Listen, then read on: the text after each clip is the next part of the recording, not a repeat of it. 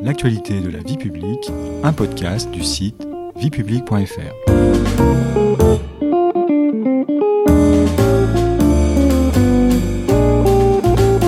Bonjour à tous, bonjour Stéphanie. Bonjour Patrice. Dans le premier épisode de notre série consacrée à l'élection présidentielle américaine, nous avons expliqué ce qu'était le rôle et la fonction du président des États-Unis et pourquoi le système politique américain était dominé par deux principaux partis, le Parti démocrate et le Parti républicain. Dans ce deuxième épisode, nous allons vous raconter comment ces deux partis sélectionnent leurs candidats avant l'élection. Primaire, mode d'emploi, c'est le thème de ce nouvel épisode.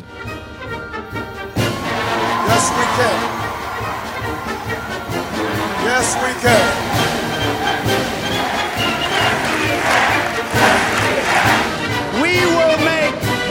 America safe again. And we will make America great again. God bless you. Comme tous les 4 ans, en plein cœur de l'hiver, la saison des primaires a débuté aux États-Unis le 3 février 2020 dans un petit État du Midwest, un État rural et enneigé à cette saison, l'Iowa. Depuis que le Parti socialiste a introduit en France en 2006, dans la perspective de l'élection présidentielle de 2007, un système de primaire, le concept est devenu plus familier pour les Français. Mais le système américain reste néanmoins très éloigné des primaires organisées dans notre pays par la gauche ou la droite. Première question Stéphanie, qu'est-ce que les primaires avec un P majuscule, donc au sens large? Alors vous avez raison Patrice de parler des primaires au sens large car elles recouvrent deux modes de scrutin distincts, la primaire et le caucus. Mais on y reviendra. Pour l'instant, disons que les primaires au sens large, donc, c'est le processus électoral par lequel les deux principaux partis, le Parti démocrate et le Parti républicain, désignent leurs candidats à l'élection présidentielle qui a lieu en novembre. Alors arrêtons-nous un instant sur les conditions d'éligibilité pour être candidat. Eh bien, tout individu né américain, âgé de plus de 35 ans et ayant résidé aux États-Unis au moins 14 ans peut être candidat à la présidence. Le candidat doit également pouvoir attester du soutien d'un certain nombre de votants inscrits sur les listes électorales et s'acquitter, dans la plupart des États où il s'inscrit, d'une somme forfaitaire qui peut atteindre plusieurs milliers de dollars. Tout cela a, évidemment, on l'imagine, pour objectif de dissuader les amateurs. Le coût financier d'une campagne électorale constitue également un obstacle réel pour une grande partie des candidats indépendants. C'est pourquoi, en dehors des grands partis, les candidatures indépendantes au niveau national sont devenues plutôt rares. Elles se limitent à des individus euh, jouissant d'une fortune personnelle. Il est rare aussi qu'un troisième candidat ait une influence réelle sur le résultat des élections. Alors pour toutes ces raisons, le choix des électeurs se résume, en règle générale, au duel qui oppose le candidat démocrate au candidat républicain. Y a-t-il, Stéphanie, plusieurs candidatures au sein de chacun des deux grands partis? Absolument. Il y a au sein de chaque parti de nombreux candidats. Pour l'élection de 2020, par exemple, le Parti démocrate a enregistré pas moins de 23 candidatures aux primaires et plus d'une douzaine de candidats se sont finalement élancés sur la ligne de départ. 50 États des États-Unis, plus quelques territoires américains, euh, dont les îles Vierges par exemple, participent aux primaires. Au fur et à mesure du déroulement du processus électoral qui s'étale sur plusieurs mois, les candidats qui n'obtiennent pas assez de victoires se désistent, n'en laissant plus qu'un en lice à un moment donné, celui-ci est déclaré vainqueur des primaires. Concernant maintenant le système électoral des primaires, comment est-il organisé? Vous nous avez dit que les primaires recouvraient deux modes de scrutin distincts.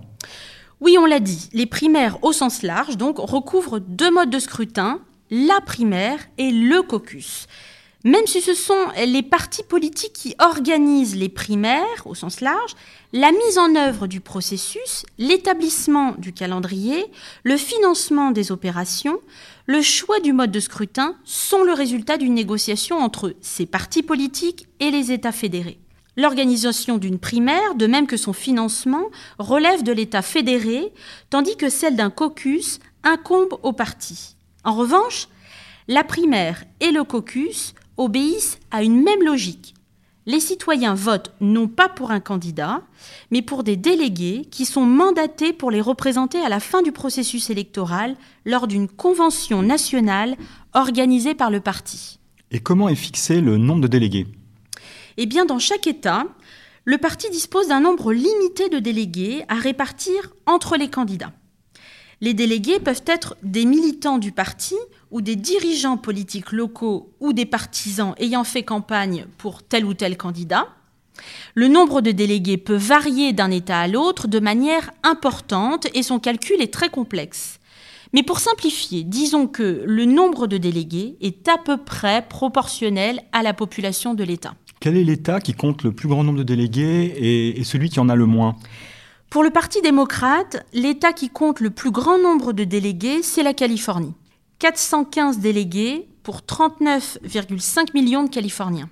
Quant aux États qui comptent le moins de délégués, ce sont des États très peu peuplés du Midwest ou de l'Ouest américain. Vous voyez ces États qui sont situés dans les montagnes rocheuses ou sur les contreforts, c'est-à-dire le Dakota du Nord et le Wyoming, avec 14 délégués euh, chacun. Notons qu'en 2020, le nombre total de délégués en jeu pour les primaires démocrates était de 3 979. Il fallait donc une majorité de 1991 délégués pour l'emporter.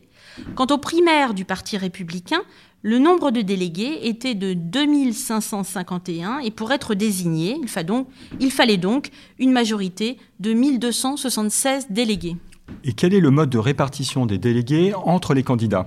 Les démocrates et les républicains euh, nomment leurs délégués selon des règles relativement distinctes. Celles-ci peuvent aussi euh, présenter des nuances d'un État fédéré à l'autre. Le Parti démocrate a adopté un système de répartition dite proportionnelle. Si un candidat obtient au moins 15% des voix, alors il remporte au moins un délégué. Le Parti républicain a choisi, lui, un système de répartition dit majoritaire. La règle qui s'applique est celle du winner takes it all. En français, le vainqueur rafle tout. C'est-à-dire que le candidat qui obtient le score le plus élevé remporte donc l'ensemble des délégués de l'État fédéré, c'est-à-dire 100%. Pourquoi ces choix différents de mode de répartition? Pour les républicains, un système majoritaire permet de dégager un candidat plus rapidement. L'avantage, c'est que les fonds qui n'ont pas été dépensés pendant les primaires pourront être mobilisés pour la campagne présidentielle qui débute en septembre. Les démocrates, eux, ont une autre approche. Pour eux, euh, un système proportionnel permet de dégager une plus grande représentativité. Les primaires sont l'occasion d'évaluer les préférences de la base électorale du parti et de sélectionner le candidat le plus susceptible de l'unifier et de la mobiliser dans la perspective de l'élection présidentielle. Revenons maintenant sur les différents modes de scrutin, Stéphanie. Comment fonctionne concrètement une primaire et un caucus? Alors, il faut rappeler tout d'abord qu'aux États-Unis, à de rares exceptions près, tout citoyen doit indiquer son affiliation politique au moment de son inscription sur les registres de vote. Trois choix lui sont proposés euh, démocrate, indépendant ou républicain. Alors, ceci est important car euh, ce système d'affiliation joue un rôle dans l'organisation des primaires. Maintenant, comment concrètement fonctionne une primaire? Les primaires sont généralement fermées, c'est-à-dire qu'elles sont réservées aux membres du parti. Mais certains États autorisent cependant le vote des indépendants lors de primaires dites semi-ouvertes. Les primaires peuvent être aussi ouvertes, alors dans ce cas, tout le monde peut voter, mais ceux qui votent ne peuvent pas participer à la primaire organisée par l'autre parti, évidemment. Sinon, euh, une primaire est fondamentalement organisée comme une élection classique, il y a un registre de vote et des isoloirs, et chaque électeur dispose d'une voix et d'un vote à bulletin secret. Un vote par correspondance est également organisé et les membres euh, des partis qui résident à l'étranger peuvent y participer. La très grande majorité des États ont recours au système de la primaire. Le caucus, lui, a un mode de fonctionnement beaucoup plus complexe. L'origine de ce mot serait amérindienne et signifierait en algonquin celui qui conseille, qui incite, qui encourage. Mais quel en est le principe? Il s'agit d'assemblées citoyennes au cours desquelles des groupes de militants politiques se mobilisent en faveur d'un candidat. Dans chaque euh, circonscription électorale, les électeurs se réunissent dans un lieu déterminé, une école, un gymnase ou une salle de mairie par exemple, et font part de leurs préférences pour tel ou tel candidat, et ils incitent au cours d'un débat les autres participants à changer d'avis et les indécis à les rejoindre. Le groupe qui compte le plus grand nombre de personnes obtient le plus grand nombre de délégués. avant d'aller plus loin, rappelons que chaque État est divisé en comtés, qui eux-mêmes sont divisés en circonscriptions électorales. Alors maintenant, imaginez une pyramide avec à sa base les délégués des circonscriptions électorales. Eh bien ces délégués élisent les délégués des comtés, les délégués des comtés élisent à leur tour les représentants à l'échelle de l'État, qui éliront eux-mêmes ensuite les délégués nationaux qui participeront à la convention nationale du parti qui a lieu l'été, par exemple cette année en août 2020. Il y a une date qui est particulièrement importante dans le calendrier des primaires, c'est ce qu'on appelle le Super Tuesday. Alors qu'est-ce que ce Super Tuesday, Stéphanie? Alors, vous l'aurez deviné, Super Tuesday, en français, c'est Super Mardi. Et il désigne un mardi du mois de mars, généralement le premier mardi de ce mois. En 2020, le Super Tuesday a eu lieu le 3 mars, mardi 3 mars. Ce jour-là, un grand nombre d'États votent en même temps. Et le Super Tuesday, donc, c'est le jour où sont répartis quasiment un tiers du nombre total de délégués en jeu. La victoire peut donc donner un avantage décisif à un candidat ou alors lui permettre de combler son retard.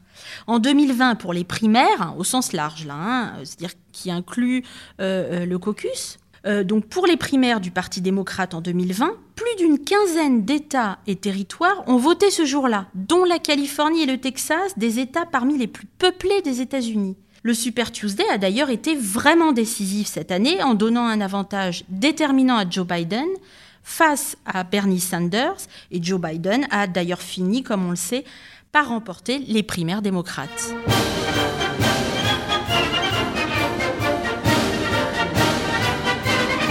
Merci Stéphanie, c'est la fin de cet épisode. Au sommaire du prochain, nous nous intéresserons à l'événement qui clôt les primaires et désigne officiellement le vainqueur, la convention nationale du parti. Comme vous nous l'avez dit tout à l'heure Stéphanie, cette année les conventions ont eu lieu au mois d'août. Si vous avez apprécié cet épisode, n'hésitez pas à nous suivre sur votre plateforme d'écoute de podcast préférée et à vous y abonner.